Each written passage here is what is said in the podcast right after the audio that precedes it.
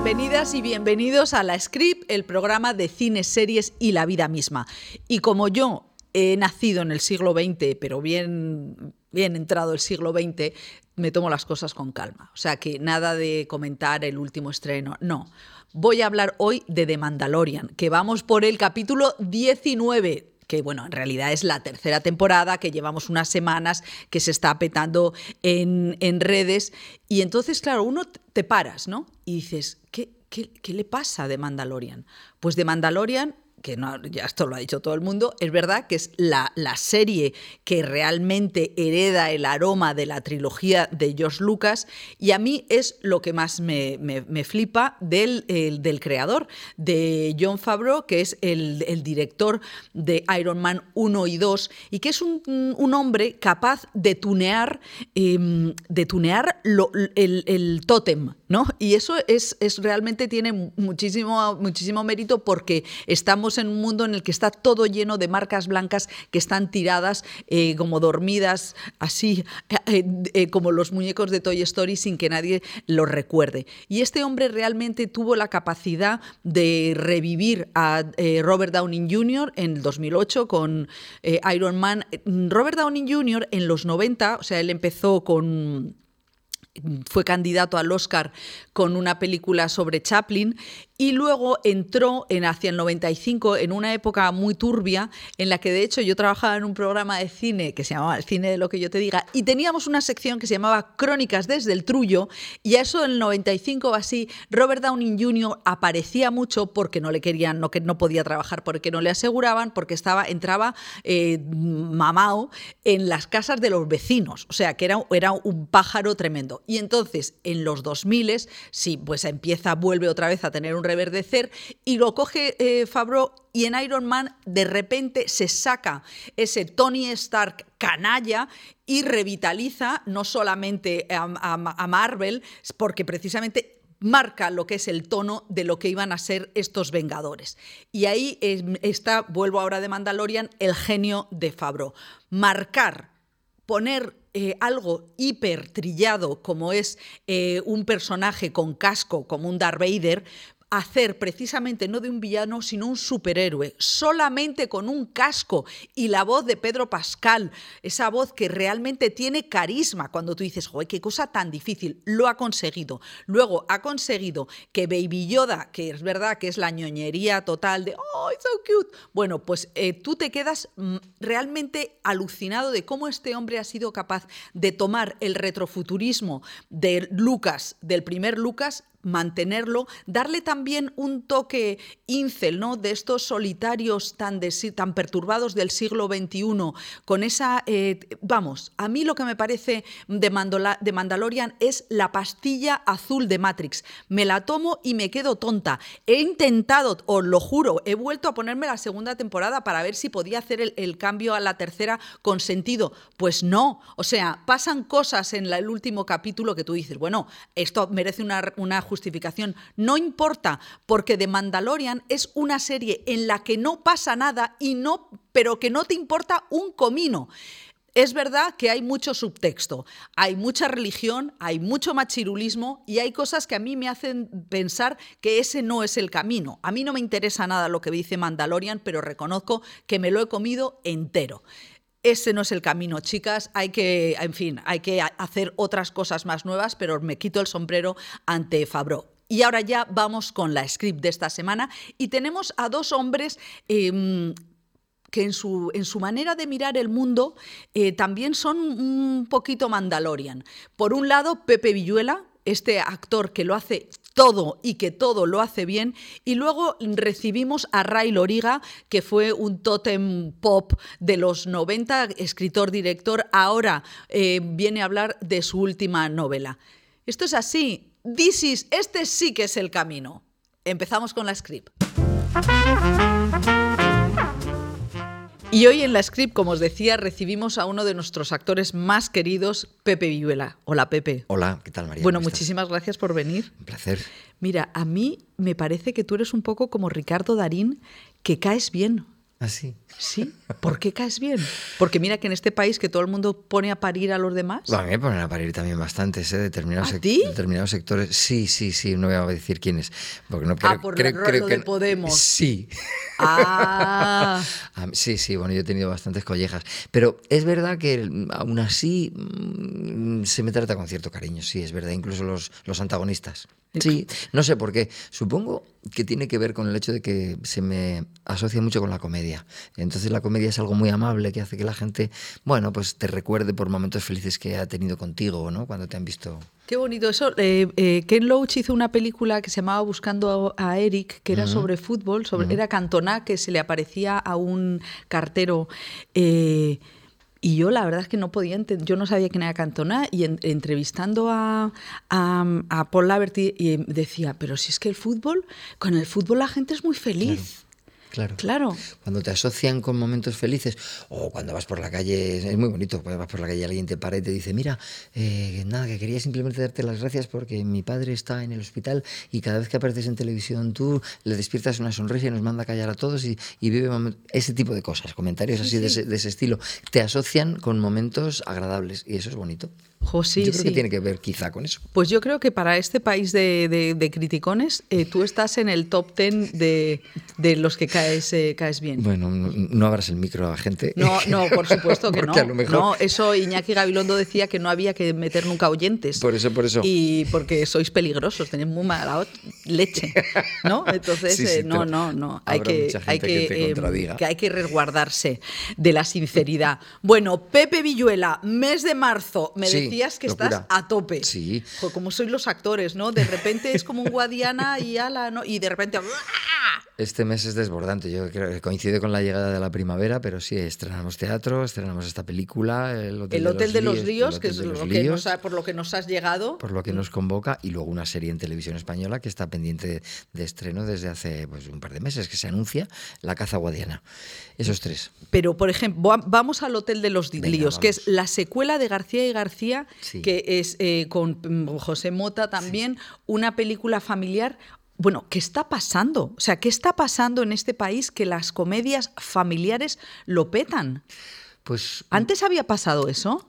Pues no te sé decir, pero yo creo que ahora tiene que ver o puede tener que ver con ese periodo anterior que hemos vivido tan duro eh, y, con lo que comentábamos hace un momento de la necesidad de pasarlo bien, de reírse, de entretenerse, de pasar un rato relajado y además en compañía de los tuyos.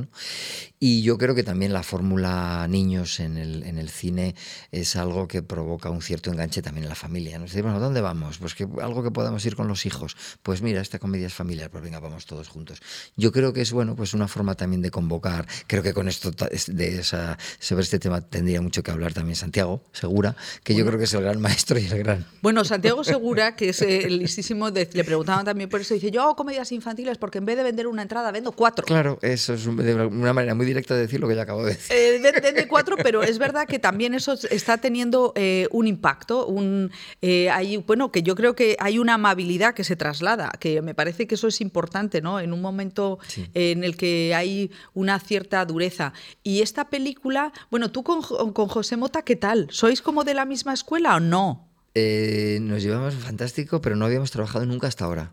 Empezamos juntos en los años finales de los 80 en televisión española, en un programa que se llamaba Pero esto qué es, y nos conocíamos, pero de refilón, nada más. pero tú en esa época eras humorista exclusivamente humorista. Luego ya pasé, digamos, a, entrar a, donde yo quería estar desde que empecé a estudiar arte dramático en la escuela.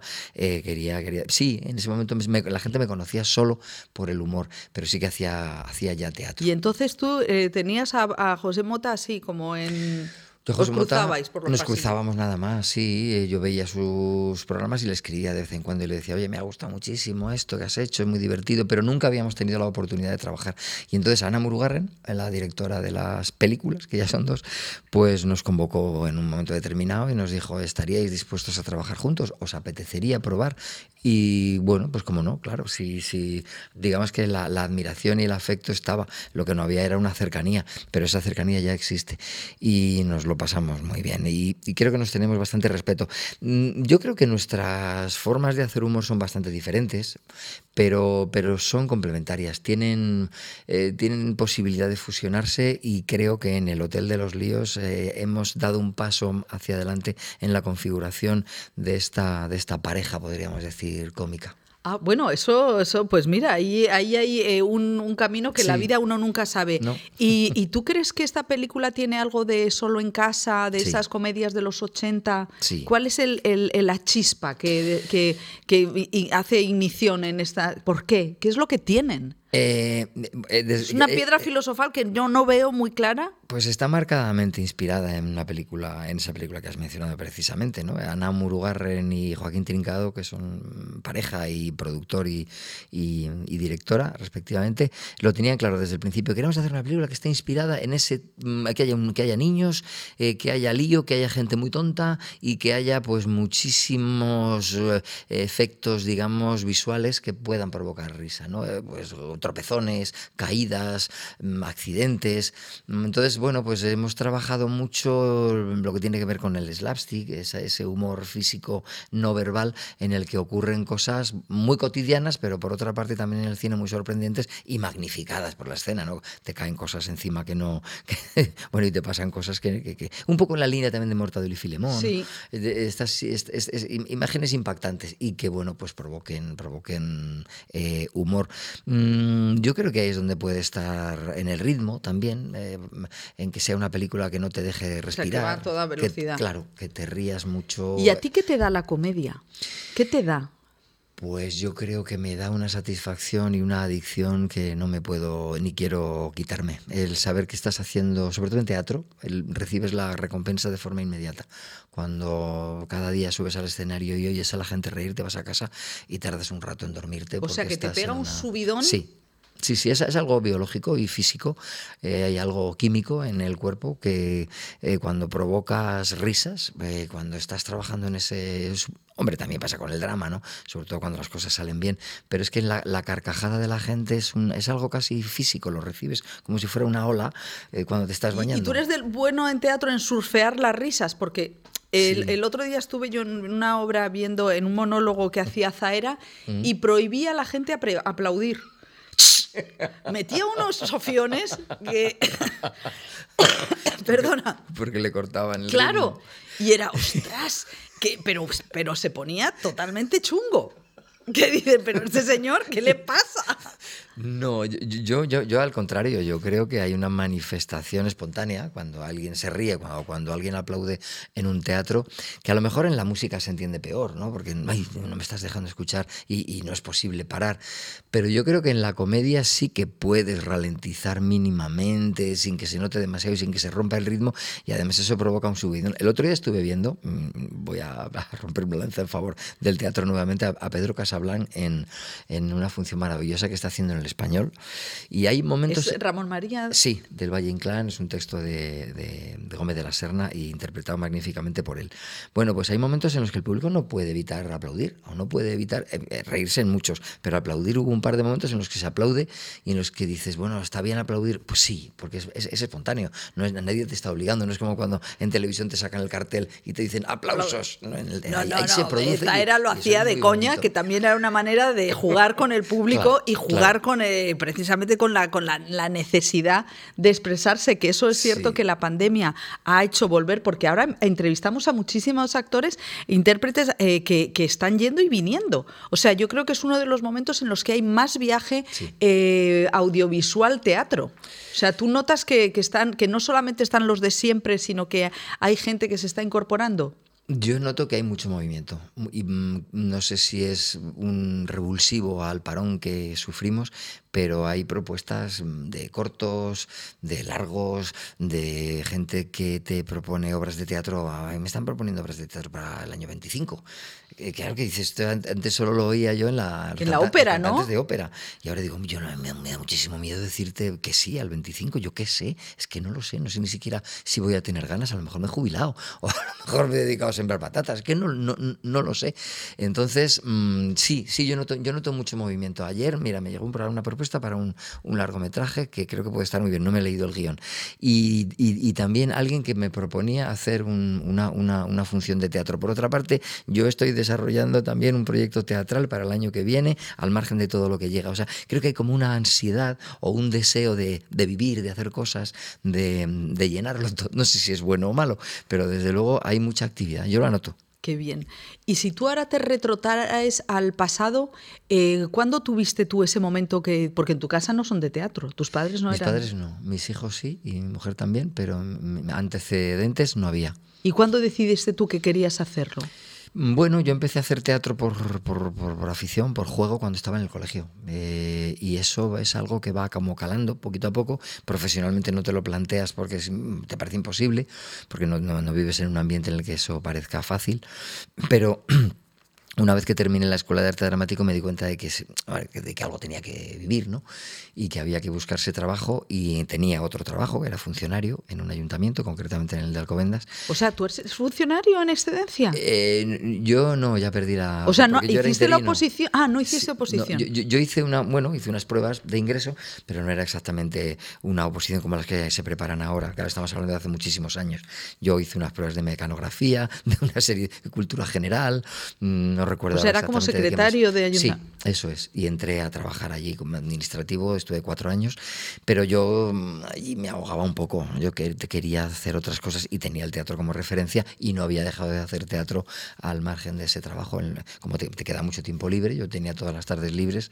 Y entonces, bueno, pues, pues me, me, me movía haciendo estas cosas también con, cierta, con cierto escepticismo, pensaba que iba a ser muy difícil conseguirlo, pero, pero mira, sí, llegó y fue a través de, de, de, del personaje del cómico, del humor. La risa fue lo que fue que fui encontrando el camino, las grietas por las que colarme en los sitios donde me pedían. Me decían, pero tú haces humor, digo, pues, si no lo hago, lo, me lo invento. Ah, o sea, eras, te presentabas en, las, en, los castings y, y, uno va a decir que sí a todo. Eh, yo me presentaba a casting, pero no me salía ninguno. O sea, el casting de cine no. Yo era un chico muy digamos, del montón, ¿no? No me llamaba la atención por nada. Era bajito, ya empezaba a perder pelo, no era guapo ni tampoco excesivamente contrahecho ni feo. Entonces, no llamaba la atención. Pues ese otro, el siguiente, donde sí, pero, pero entonces yo me fabriqué mi propio espectáculo de humor eh, con el que, bueno, pues ya en, en una sala alternativa, concretamente el, lo que se habla el Teatro del Barrio, que entonces era la ¿Ah, sala sí? Triángulo, pues ahí empecé a hacerlo, a foguearme y hasta que un día alguien me vio y me llamó para hacer un, unos números en televisión.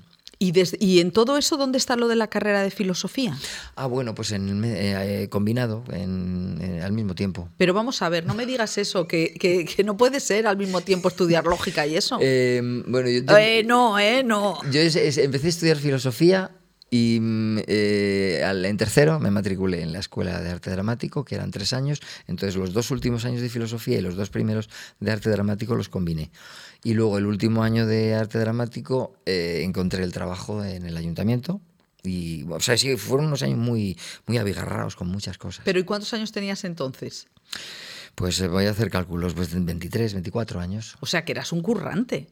Eh, me gustaba lo que hacía y me lo pasaba bien y era un culo inquieto, sí.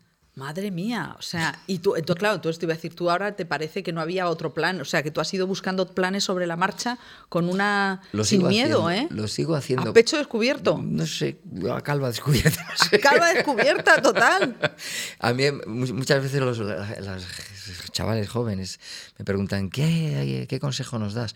Y siempre les digo lo mismo, digo, yo me, buscaría mi propio huertito, es decir, qué es lo que te gusta a ti mm, y ten tu, de alguna manera ten tu propio espectáculo, tu propia propuesta, no esperes al teléfono que llamen de una, un casting, una productora, un, eh, un director de teatro, sé un culo inquieto, ¿qué te apetece? Y entonces, bueno, pues a lo mejor yo qué sé, una cosa de 15, 20 minutos, que era lo que yo tenía en aquel, en aquel momento, y, y eso te da mucha satisfacción, te entrena y yo creo que puede sonar la flauta en un momento determinado. O sea, que es que me parece que es muy interesante eso de ver cómo son las personalidades y cómo en este, en este mundo del que es, es muy esperanzador también para mm. los chavales, porque ahora que sí hay, que bueno, lo del TCA, los hiperactivos, yo creo que eso existió toda la vida, pero que, eh, que el teatro está claro que canaliza sí. eh, totalmente. ¿Y tú cómo eras de adolescente? O sea, ¿eras un culo inquieto?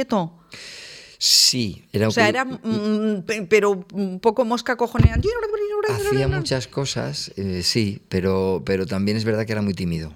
Eh, yo creo que, l- y sigo siéndolo, lo que pasa es que a fuerza de tener que exponerte, tanto en escena como en, eh, pues en entrevistas, o, eh, bueno, pues vas generando una especie de otro yo, que es el que se relaciona, mm, pero yo sigo siendo muy celoso y muy tímido de mis cosas, de mi, de mi vida mm, eh, privada.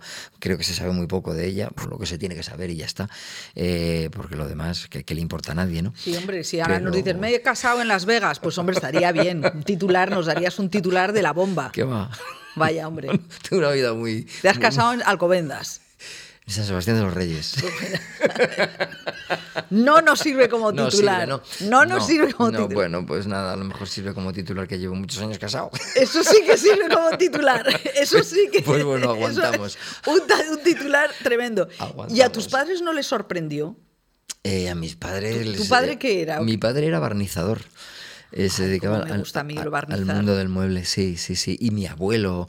eh, yo vengo de una familia donde los hombres eran barnizadores eh, de hace generaciones. ¿Y, y tú sabes barnizar? Yo supe, pero ahora se me habrá olvidado completamente. Yo iba con mi padre a trabajar en la, cuando, éramos, cuando era adolescente en las vacaciones. Eh, Mi padre me decía, vente conmigo. Y ahí, bueno, pues supongo que quería tenerme cerca, eh, compartir, o bueno, pues a mí me venía muy bien porque me, me- me sacaba un sueldito y aprendí, aprendía un oficio. Y, y me lo pasaba muy bien con él. Pero eso es un oficio complicado. Yo creo que además ya debe haber muy poquitos barnizadores porque el tema, por ejemplo, de la muñequilla y el... ¿Qué es la el- muñequilla? la muñequilla pues es un, es un trapito que te pones aquí eh, de- como de algodón envuelto en una tela y en vez de eh, barnizar a brocha o a pistola, barnizas con la muñeca, con lo cual que extiendes mucho más eh, el, el barniz y lo haces entrar mejor en el poro. En fin, es una, es una técnica mucho, mucho más cansada, mucho, pero que viene de, de- de- de- yo creo que de la artesanía, no sé de qué siglo, pero barnizar a muñequilla, sí. ¿Y tu padre entonces, te cuando dijiste que querías ser actor, te miró como? Yo es que tampoco creo que dijera nunca que quería ser Ah, no, actor. eras de los que ibas por las sombras. Tampoco, bueno, pues que yo, yo iba haciendo teatro y, y él venía a verme a la escuela, venía a verme al instituto, eh, pero no, nunca pensó él que yo me fuera a dedicar a esto. Y de hecho, cuando la primera vez que aparecía en televisión, pues se sorprendió muchísimo y, y se alegró, pero eh, lo primero que me dijo es, bueno, a ver el lío en el que te vas a meter, porque esa es una profesión un poquito inestable y un poco extraña y sabía además que tenía el trabajo del ayuntamiento. Entonces, cuando dejé ese trabajo del ayuntamiento para dedicarme a esto exclusivamente, ya, ya, él- ya él me miró un poco. mm, Ya no podía hacer nada porque yo ya era mayor, tenía un hijo, pero precisamente se agarró al tema del hijo y me dijo: No eres tú, ¿eh? es tu hijo.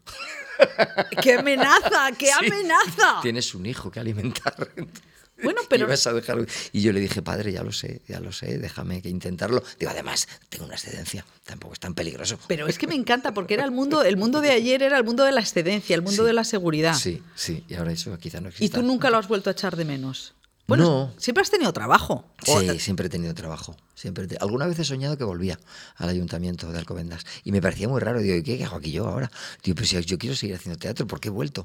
¿Y Sí, pero sí, volví. volvías físicamente? Volvía físicamente, me sentaba en la mesa eh, de- de- y, y saludaba a los compañeros y compañeras de, hola, ¿qué tal? ¿Has vuelto? Sí, aquí estoy. ¿Por qué? No sé. Pero aquí estoy otra vez. A lo mejor era el, el fantasma de mi padre, ¿no? Que me decía, te dije que tendrías que volver. Pero, pero ahí tienes algo, ¿eh? Eh, ahí tendría algún trauma, seguramente. Ahí tienes algún momento que has dicho, esta letra no se paga bien si hubiera ido a lo otro, ¿eh? No, quizá lo que tengo es eh, el, el peso ese, ¿no? De, de- de- mi, de mi padre, de que me dijo, no seas irresponsable. Y, y bueno, y también la querencia, porque aunque yo no estuviera muy a gusto con el trabajo, yo quería mucho a mis compañeros. Eh, yo estaba No muy- te digo yo que caes bien.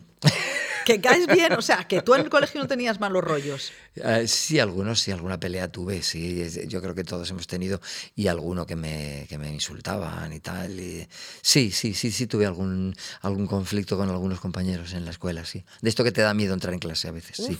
O sea que claro, claro, es que lo del el, miedo está en, está en la vida. ¿eh? Vive, eh, sí, y por otra parte, yo, o sea, yo creo que es un mecanismo maravilloso de defensa para protegerte. Tener miedo te hace que no seas un loco temerario, pero también te viene bien cuando eres capaz de superarlo, cuando das el paso y dices, ya no te tengo miedo, o si te tengo miedo me lo como y me enfrento. ¿no? Eso, eso, eso, eso ayuda a crecer. Y una cosa que tú sigues siendo, eh, sigues, este, no sé si eres vicepresidente de Payasos Sin... formo parte de la Junta Directiva de Payasos Sin Fronteras fui presidente en su día. ¿Y por qué entraste en esto? ¿Por qué te metes en este mundo? Porque mm, hay una sensación muy grata cuando haces reír. Eh, eso siempre, cuando haces reír en general, pero cuando haces reír en sitios como los que mm, visitamos con Payasos sin Fronteras, entonces ya sí que te sientes muy, muy útil, la verdad. Sientes que, que lo que haces sirve para algo. Porque había algo en mí cuando me empecé a dedicar al teatro que decía, bueno, ¿y esto para qué sirve? Ahora me he dado cuenta de que sirve para mucho, pero yo pensaba los médicos, los albañiles, los carpinteros, los organizadores, los, yo sé, pues los astronautas, pues son útiles a la sociedad, ¿no? Pero la utilidad del actor, yo mm, tardaba y tardé un tiempo en verla, y, la utilidad del payaso, que es lo que yo me siento fundamentalmente, me ha costado verla y mm, con Payasos sin Fronteras lo veo muy claramente. Lo que consigues con tan poco, con una nariz roja, con cuatro elementos, es, eh, me, estoy poniendo a lo mejor un poco cursi, pero la sonrisa de un niño que está en un hospital después de haber vivido un bombardeo o en un campo de refugiados que lo está pasando generalmente mal, o la satisfacción de un padre o una madre cuando vienen y te dicen oh, qué bien, hacía mucho tiempo que no veía a mi hijo reír de esta manera o jugar, eso dices, eh, ostras, hace... en el fondo es egoísmo, es decir, bueno, pues mira, qué útil soy, ¿no? O, qué bien poder poner al servicio de, gente que lo está pasando mal aquello que tú utilizas para vivir. Eh, bueno, supongo que lo hago por eso y da muchas satisfacciones, te da experiencias estupendas, conoces sitios que de otra manera sería imposible conocer. Mm, yo creo que te pone los pies en la tierra porque te das cuenta del mundo convulso en el que, en el que vives y de lo cerca que está el conflicto, de lo que lejos que queremos ponerlo, pero que está ahí. O sea, Palestina está a cuatro pasos. El Sáhara, eh, que es el pueblo saharaui, vive desde hace 50 años en el desierto por un problema creado por nuestro propio país y del cual nos hemos desentendido está a muy poquito tiempo de, vuelo. Estamos rodeados de gente que viene de fuera, migrando. Eh, bueno, creo que, creo que es una forma de, conectarme con la realidad muy fácil y muy... ¿Y tú qué sabes de niños y de, y de risas eh, ¿Cómo has visto que, han cambiado los niños con, las tablets? Ahora ves a lo mejor un niño de, en un carrito haciendo así a todo, ¿no? Como intentando. ¿Tú ves que ha, que, ha habido algún cambio? Sí, yo creo que la atención eh, ha cambiado. Eh, se ha, la capacidad de atención se ha reducido para, pues, para ver películas, para ver series, para ver teatro pero creo que es recuperable. Yo creo que ah, hay, yo creo que sí, yo creo que sí, porque eh, intuitivamente nos damos cuenta de que la relación con una pantalla eh, es la que es, pero que cuando vas al teatro y el teatro realmente te interesa, eh, la tableta se te olvida. Yo he tenido experiencias bonitas en ese sentido de padres que me han dicho, oye, que ha estado durante la hora y pico que dura sin, sin pedirme el móvil y sin querer mirarlo y con los ojos abiertos y le ha interesado. Creo que es recuperable, creo que la presencialidad eh, y lo hemos visto después de la pandemia, que, que el teatro ha sido brutal. El, teatro, la gente ha querido volver a respirar y a ver con, con otros, compartir la, la, experiencia de un espectáculo en, en directo. Yo creo que sí. Eh, el, el, teatro lleva miles de años sobreviviendo a, a todo y creo que es por algo. Bueno, Pepe, pues es maravilloso escucharte porque además te da la sensación de que, bueno, de que hay esperanza. ¿Sabes? Sí, yo el otro día también en una entrevista que hacía para una revista que se maravillosa, se llama Filosofía and Company, mm, me preguntaban cuál era mi estado de ánimo habitual y yo le digo, bueno, pues yo no sé si por supervivencia, pero creo que intento estar esperanzado. Creo que el pesimismo es, mm, bueno, entregar, eh, entregarte antes de haber perdido, ¿no? Eh, y eh, merece la pena apostar por, por, la esperanza y por decir, bueno, están las cosas muy mal, sí, de acuerdo, pero puede que ¿Y tus hijos que son que están metidos en esto de la interpretación han heredado esa, esa esperanza, esa capacidad de ver un horizonte luminoso? Pues yo creo que sí. Yo los veo como jóvenes muy mm, emprendedores en el sentido de que les gusta hacer cosas por sí mismos, de que les gusta mucho su trabajo, de que saben el valor del esfuerzo y de la, y de la disciplina. Mm, oye, mira, te voy a dar un... no, sé, si es un titular. Dame. Pero mi hija está embarazada. Y va a dar a luz en abril eh, y ves, ahí, ahí hay otro eslabón de la cadena. Eso es esperanza también, ¿no? O sea que tú vas a ser abuelo. Voy a ser abuelo el mes que viene. Madre mía, menuda, menuda suerte va a tener ese nieto que se va a mear de risa. Eso dice. Eso se va a mear sin, parar. Eso dice mi hija, dice, cualquiera no tiene un, abuelo payaso. digo, bueno, pues, pues eh, ves, es, que eso, eso, a mí me da mucha esperanza, el nacimiento de, una niña. ¿Qué podrías pensar? Bueno, a ver, ¿a qué mundo la traemos? Sí, vale. Puedes mirar la botella mm, rellena de tinta negra o puedes verla llena de agua clara y con, futuro. Yo prefiero pensar que a mi nieta le espera un mundo mejor y vamos a intentar que sea así. Bueno, pues que, me encanta que nos hayas dado esa, sí, No lo sabe nadie, salvo los amigos. bueno, pues eh, nada, ahora ya el New York Times abrirá con Pepe Villuela is going to be grandfather. pues sí, vamos a, vamos a tener una nieta que se va a llamar Lola, además. ¡Ah, qué bonito! Ya la presentaremos. Bueno, pues, eh, pues eh, deseando. Muchísimas gracias, Pepe. Muchísimas gracias a vosotros. Hasta luego. Gracias. Y nosotros seguimos en la script. Y seguimos en la script y como decíamos, no eh, ya desbordamos a los intérpretes. Recibimos a un escritor, escritor, director, guionista, Ray Loriga. ¿Qué tal? Hola, muy bien. Bueno, muchas gracias eh, por haber venido a la script. A, vosotros por invitarme, gracias a ti. Bueno, eh, no voy a decir que eres la rockstar de los 90 porque ya no se puede decir. Eso es, un, eso es como si lo digo ya, me, la, la, silla me lanza para arriba. Pero, pero bueno, que tú, que has sido los que tenemos años, eh, hemos visto toda tu, evolución. Eh, dos películas, guiones a, a tiplén. ¿Echas de menos el barullo del cine? Eh, poquito, a lo mejor una punzada. Lo que pasa es que tampoco sé si ahora físicamente podría acometer la titánica tarea de de dirigir una película que, por, ya sean grandes o pequeñas, es un, esfuerzo físico eh, real. ¿no? El otro día estaba hablando con un, con un colega y es que ya no sé, ya me cansa hasta pensar en la localización, que, era lo más divertido antes, porque era donde ibas a comer y decir, vamos a localizar un sitio que al lado hay un restaurante muy bueno, que es normalmente como se, localiza. Bueno, de hecho, Almodóvar, en la película del manual de las señoras de la limpieza, mm, decía que no la iba a hacer por la cuestión física de que pensar en localizar era... Sí, estuve hablando el otro día con él y, hablamos de esto, precisamente. Eh, que, se le hacía ya todo, un poco cuesta arriba, eh, salirse de, un, espacio mm, controlado. Eh, y es verdad que es muy, con los años se va haciendo duro. Bueno, eh, tú mm, bueno, dirigiste en el 97 La pistola de mi hermano, en 2007 Teresa, el cuerpo de Cristo, y luego mm, guiones, muchos guiones y muchos, muchos, muchos libros. Acabas de publicar Cualquier verano es un final, una historia eh, como muy contenida, una especie de Evelyn Bow eh, inaudito para estos tiempos. ¿De dónde sale la, pulsión de esta, de esta, historia, de este verano, de estos dos amigos eh, tan contenidos? Bueno, sale, sale un poco de alguno de esos veranos con, un buen amigo en el que de alguna manera también mm, fantaseo sobre, sobre cómo llevar eso a la ficción, ¿no? Eh, incluir en, esta historia de amor, porque es una historia de amor entre, entre estos dos grandes amigos, eh, cómo incluir un montón de sensaciones eh, que he tenido durante los años sobre la amistad, la amistad en literatura, como artefacto literario, ¿no?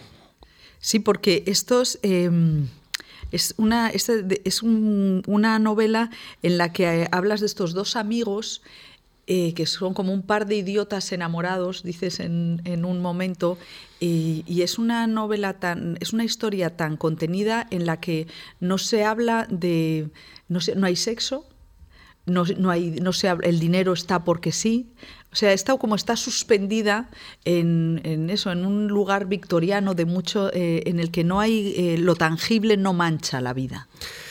Sí, bueno, mm, dado que la, la vida no se puede existir en un limbo, eh, me gusta pensar que en la literatura sí, ¿no?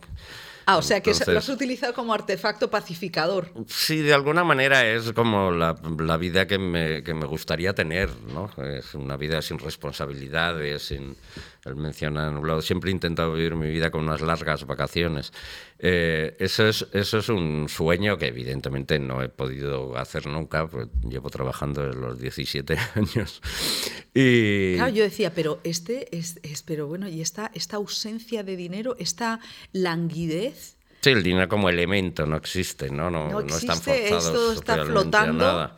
O sea, es tu eh, deseo. Bueno, es un poco, ya que, como repito, la, la, vida no te deja elegir la literatura así, ¿no? Y entonces ahí me vengo. Digo, bueno, pues mis personajes van a vivir por lo menos como a mí me gustaría. Bueno, es que hay una frase maravillosa, dice, nuestra guerra tenía una sola causa, estar tranquilos.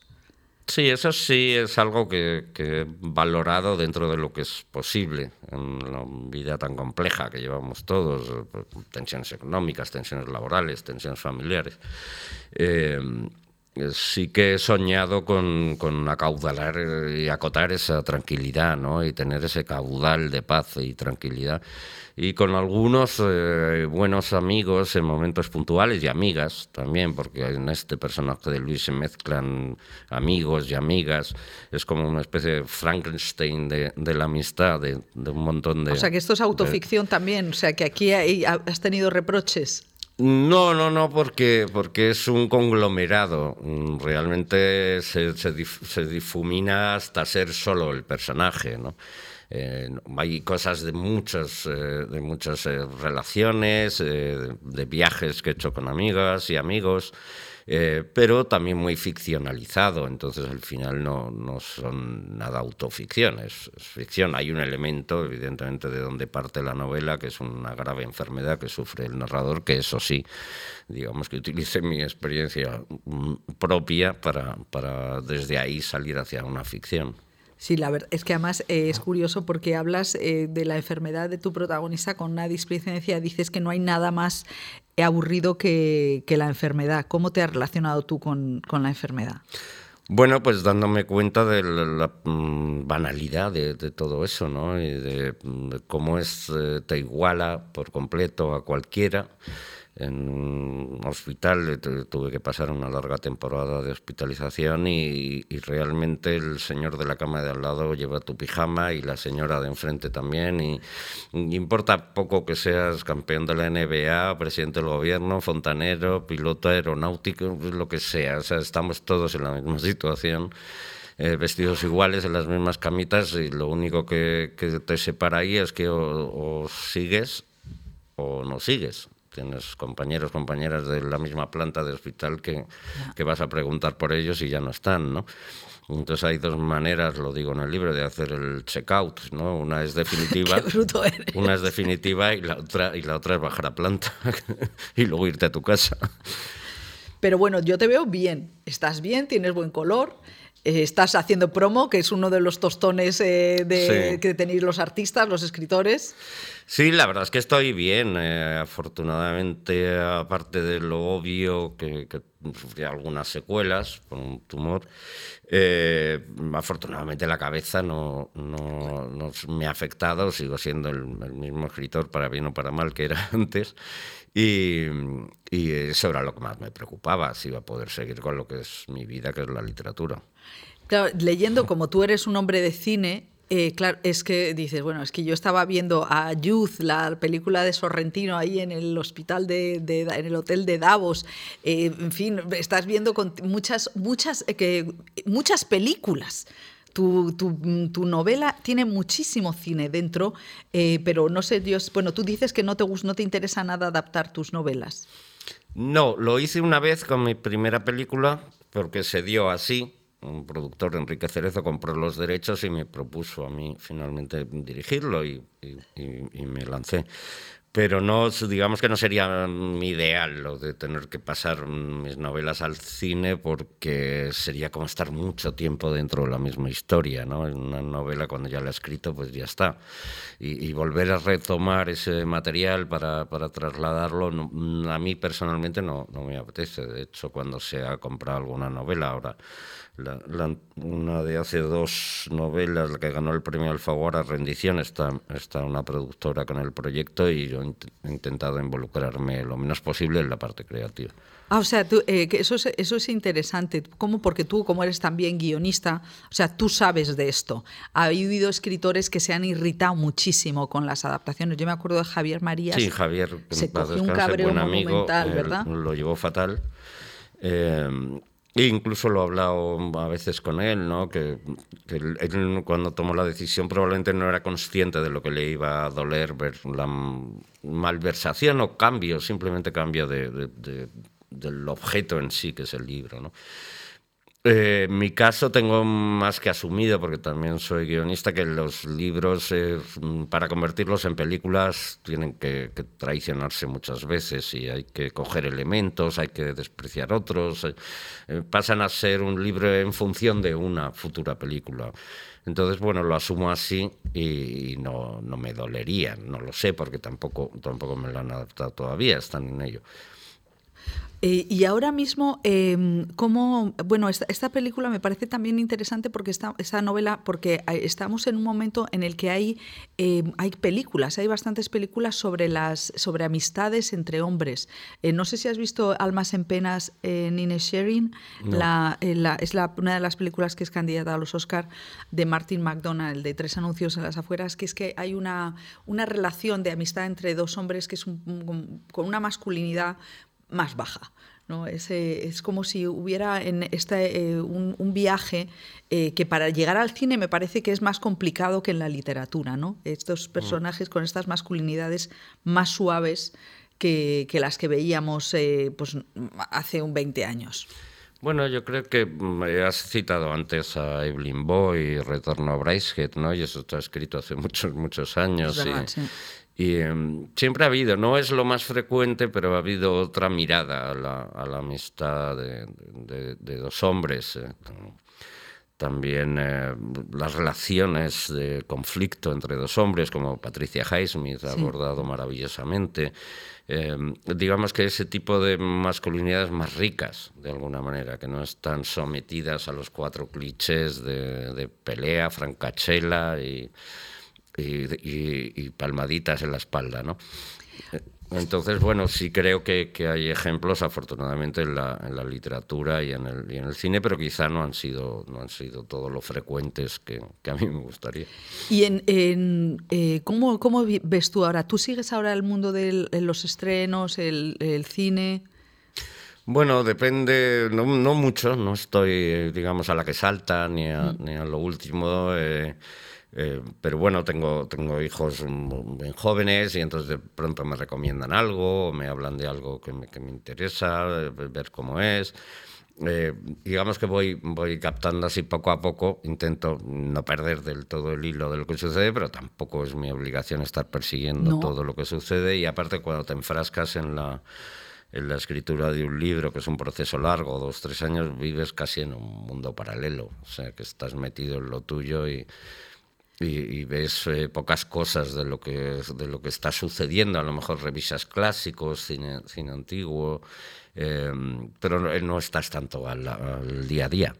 Sí, decía eh, Trueba que los que tienen verdadero talento escriben y los que no tanto dirigen. Bueno, eso le dice Fernando con sentido del humor, como, como dice siempre todo, aunque, aunque a veces no se le comprenda, todo lo dice con sentido del humor. Pero sí, se lo he oído decir alguna vez que, hombre, está claro que la, literatura, digamos, que mm, te obliga a una vía, ¿no? Que son las palabras, eh, es muy concreto. Y en el cine puedes desarrollar un montón de, talentos diferentes, ¿no? Eh, y quizá con un poco de cada uno de esos talentos se hace un gran director, ¿no? Eh, y sin embargo, un gran escritor depende solo de, la, palabra, ¿no? de la escritura. Ah, eso es muy interesante, claro, sí, porque solamente, claro, estás... Es, eh, ¿Y tú cómo llevas esa soledad? Porque el mundo del cine, eh, claro, ese, ah, mm, pues se, impone el compartir, ¿no? pero ¿cómo llevas tú la soledad del, del escritor? Pues bien, porque si no sabes estar solo no puedes ser escritora ni escritor, es imposible. Eh, escribir es soledad y silencio. Se lee en silencio y en soledad y se escribe en silencio y en soledad, ¿no? Y te, tienes que llevar bien contigo mismo. Si no, no hay manera. Y son años y años y horas y horas encerrado en una habitación con tu propia cabeza dando vueltas y te tienes que no molestar demasiado tu, tu, presencia y, no necesitar desesperadamente la presencia de los otros. Qué duda cabe que cuando estás encerrado en un, en un libro de vez en cuando te apetece jugar con los otros niños. Y te sientes como cuando te castigaban a estudiar y oías los gritos de otros niños jugando y de vez en cuando está bien salir un poco y, estar con otra gente. Y para mí el trabajar en cine era un poco eso, jugar con otros niños, que eso me hacía gracia. Oye, es, es una figura, es una, una imagen eh, bonita. Decías que habías visto Almodóvar. ¿Qué películas de Almodóvar últimamente te han interesado? Bueno, Pedro siempre me, ha interesado. La verdad es que mm, me, gusta mucho donde, donde se pone él para contar una historia, cómo la cuenta, eh, he visto todas sus películas y, unas me gustarán más a lo mejor y otras me, tocan menos, pero en general todas me, interesan. Y, de Dolor y Gloria, que también es una película que también está relacionada con un poco la enfermedad, el, paso del tiempo, el, la memoria. Eh, ¿qué, te, ¿Qué te gusta de esa película? Bueno, pues eh, la verdad es que me, me, gustó mucho la película, primero porque es muy hermosa mm, visualmente, cosa que Pedro siempre hace, y, otra, me parecía que Antonio estaba, estaba fabuloso.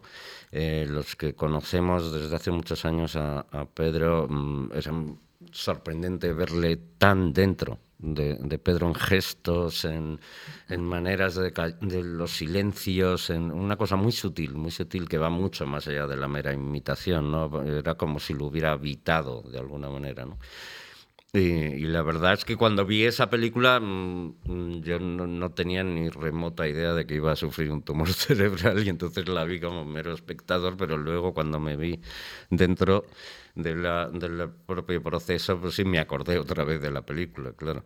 No, es que ese es, mm, claro, tiene como un, una distancia con respecto al, o sea, tiene un, trato, un tratamiento del, de la vida, ¿no? De cómo la vida avanza, que, que además a mí me, me, gusta mucho en tu libro esa sensación de que eh, de, volver a nacer continuamente. Todo eso, eh, hay una sensación de volver a nacer, de volver a nacer, de no importa lo que hayas pasado, es otra vez eh, una sensación de amanecer casi. Sí, y de casilla de salida siempre, ¿no? Parece que por mucho que uno avance, a la vuelta siguiente estás en la casilla de salida y tienes que volver a, empezarlo casi todo. Y tú has perdido, porque tú, eh, yo, bueno, de, yo como periodista te conozco de toda la vida, pero eh, yo, tú tenías mucho, tenías un colmillo retorcido, malababa, eh, en eh, eh, ¿Te has dejado el humor eh, y el, la, canalla por el camino? No, por ejemplo, este libro considero que está lleno de, humor y de sentido del humor. No es un humor de, sopilarte de la risa y caerte para atrás, pero sí de una, una media sonrisa angulada, cierta ironía o mucha ironía en casi todo. Y digamos que, el humor se ha ido a lo mejor afilando. Antes era como más a, mazazos y ahora es más a estocadas. Sí, exactamente. Es todo como muy... Eh, de hecho, hasta el propio final, ¿no? Es una sensación eh, de, de, de, no de navajazo, es precisamente un bisturí que te atraviesa y que te, que te, que te pone también frente, frente a la vida, frente a estos años en los que uno ya dices, bueno, estamos en los 50, en los 50 años. Los 50 Los 50 Muchos. Y dices, y esto, y, y, se me acerca, ¿no? Se me acerca la enfermedad, se me acerca eh, el final, este final de del verano, ¿no? Eh, tú cuando, cuando er, tuviste, cuando tuviste el, primer golpe de la enfermedad, ¿cómo te pilló? ¿Cómo te pilló? Bueno, la verdad es que fue todo muy rápido porque mm, yo era absolutamente inconsciente de que tenía nada y de pronto empecé a sentirme mal, muy mal, pero todo muy deprisa y, ya me caí. Y entonces fui a urgencias y me dijeron tienes un tumor cerebral muy grande. Y bueno, te lo dicen y la verdad es que me, me hizo curiosamente poco impacto, ¿no? Salí de de la sala mientras me preparaban la, habitación para hospitalizarme, me fumé un cigarrillo y dije, pues para adentro, habrá que, habrá que lidiar con esto. Sí, no debería, pero el tipo de tumor que yo tenía es genético, no, no tiene nada que ver con... No es con las malas costumbres. Y no tiene nada que ver... Eso me relajó mucho cuando me dijeron que no era culpa mía. sí, eso también lo pone. Que no, que no te dicen, no, es que con la vida que has llevado y no sé qué. Me dijo el médico, mira, esto es un código genético, se llama cromosoma 22 y está en tu, está en tu ADN, con lo cual podías haber sido el deportista más grande del mundo y el hombre más sano y vegetariano y no sé qué, que tuviera pasado igual. Sí, porque yo estoy eh, leyendo tu novela y dices, macho, se ponen de, de gin tonics, vinos y cervezas, como, y claro, dices, este se lo ha ganado. No, no se lo ha ganado. Bueno, eso también me pasó porque estaba escribiendo este libro eh, pues prácticamente inmóvil, porque apenas podía moverme durante el principio de la recuperación, que fue larga. Eh, de la cama al baño, del baño a la cama y, no llevaba ese tipo de vida. Entonces quería una vez más que mis personajes me vengaran y se lo pasaran bomba, ¿no? Entonces mientras yo me tomaba agua con una pajita porque no podían ni abrir la boca, estos señores eh, llevaron unas, juergas fabulosas y, eso me ayudaba un poco. Eso te ha ayudado. ¿Y Portugal? ¿Qué, qué, qué, escenario es Portugal en tu vida? Bueno, hace ya muchos años que, que paso mucho tiempo en Portugal, tengo muy buenos amigos. Em, y, me encanta, la verdad, y el lugar del que hablo, Carballal, ahí tengo un amigo, un buen amigo que tiene una, cabañita, y, también tengo amigos en Lisboa, y en Oporto, y, y la verdad es que me, me, me, encanta, está aquí al lado, es, es, muy familiar de alguna manera, pero con una tranquilidad que supera un poco la el nerviosismo este español y el ruido. Eh, son, son como mucho más relajados. probablemente sean clichés también, casi todo, como vemos a los demás, ¿no? En, el, en los países extranjeros, curiosamente, siempre estamos dispuestos a ser más felices que en el nuestro. Así que no sé si es tan real o, o, imaginario, pero me encanta, me encanta Portugal. No, es verdad que la, eh, la novela tiene esa atmósfera de pausa. Eh, que, eh, luego también me acuerdo que hiciste una entrevista hace unos años con André Buenafuente y sacabas un Nokia que yo solamente se lo he visto a Carlos Boyero. Y, no el mismo que tengo ahora. No me puedo creer. O sea, que tú eh, decidiste hace ya mucho tiempo eh, poner a la, esta realidad, esa premura salvaje en la que vivimos este ruido en, segundo término. Sí, yo nunca, nunca he tenido un smartphone, por ejemplo, y, nunca he pertenecido a este, este movimiento que, nos aborda a todos y nos invade, eh, simplemente por una decisión personal. No es que tenga nada en contra de la tecnología ni nada de esto, sino simplemente que en mi vida no, no juega un papel importante la, la urgencia de comunicación. Yo eh, lo que quiero contar más o menos en los tres últimos años de mi vida es esto. Y no necesito estar dando opiniones ni, ni, contactos directos, ni este tipo de relación urgente y, y al mismo tiempo intrascendente. Eh, a mí no me, va, no me va mucho, aparte de por una cuestión meramente práctica. Cuando estoy escribiendo un libro no soportaría tener un aparato al lado que hiciera pipí, pipí, pipí cada día y tener que responder a 7.000 tonterías y ver 8.000 gatitos dando volteretas y chorradas de este tipo. Eh, incluso lo que comen los demás no me interesa nada, ni dónde se bañan, ni de dónde van de vacaciones, ni pues si un día quedamos que me, me, lo cuentan y ya está, ¿no? Pero yo me acuerdo cuando era niño, lo más aburrido en mi cabeza que existía en el mundo era cuando los vecinos te invitaban a ver las diapositivas de sus vacaciones. eso era muy de, Y entonces te decían, mira aquí esto, vamos con un matrimonio de Pamplona muy simpáticos, nos comimos una lengua, no sé, otra, otra filimina que se llamaban. Y esto de los teléfonos me parece como esa condena, pero explotada al máximo, ¿no? Como, como un upgrading de esa condena. Y yo, sinceramente, me alegro de que la gente se lo pase muy bien en sus fiestas, en sus vocaciones, y en, sus comidas y donde sea, pero no me interesa un carajo, hablando claro, mm, lo que hagan con sus vidas. Antes hemos estado charlando con Pepe Villuela, que es un hombre de teatro que mm, nos está diciendo que, que, hay un hambre de teatro ahora mismo, una necesidad de, de, lo real, de lo físico, de, escuchar, de ver. Eh, ¿Cómo ves el, el interés hacia la literatura? Bueno, tú que tienes hijos jóvenes, eh, ¿crees que la, que la, literatura también está en, la conversación? ¿Sigue? De, bueno, la literatura es un arte tan viejo que nos ha acompañado desde, desde el principio y a través de todos y cada uno de los cambios de nuestras sociedades, ¿no?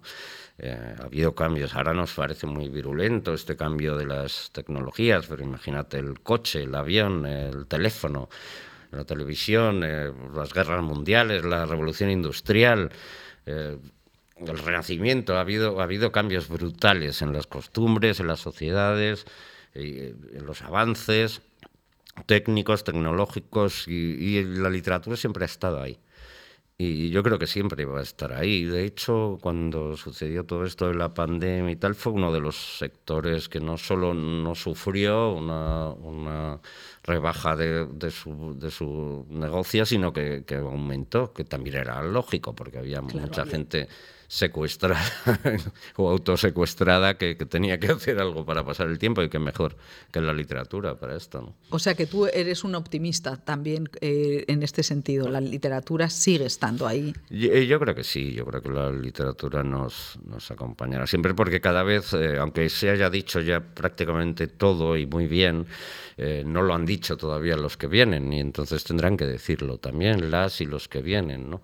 Entonces eso es lo que ha sujetado a la, literatura siempre, ¿no? Desde, desde que nos juntábamos alrededor del calor de una hoguera para, para compartir la comida y quitarnos un poco el frío y alguien contaba una historia para entretener a la gente, yo imagino que necesitaremos de esas historias para siempre.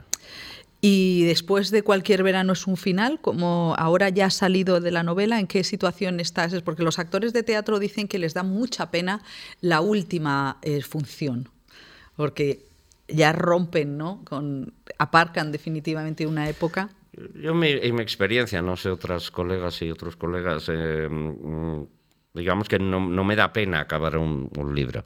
Eh, es como un relax, ¿no? Sobre todo porque el final de un libro, la, corrección, la supercorrección, la última corrección, le das tantas son versiones y ves cómo es los... Claro, vas haciendo versiones, eh, arreglando cositas, te vas volviendo microscópico en el arreglo. Eh, a veces sueñas que cambias una coma de sitio y es, es todo tan, tan vas viéndole defectos por todos los lados que quieres corregir, no sé qué, y es un trabajo tan de orfebre y tan, tan, tan nanotecnológico en tu mente que acabas un poquito cansado. Eh, entonces cuando ya le pones por fin el, el, libro sale con cuerpo, con sus tapas y no sé qué, dices, uff, ya está. Y a pensar en otro.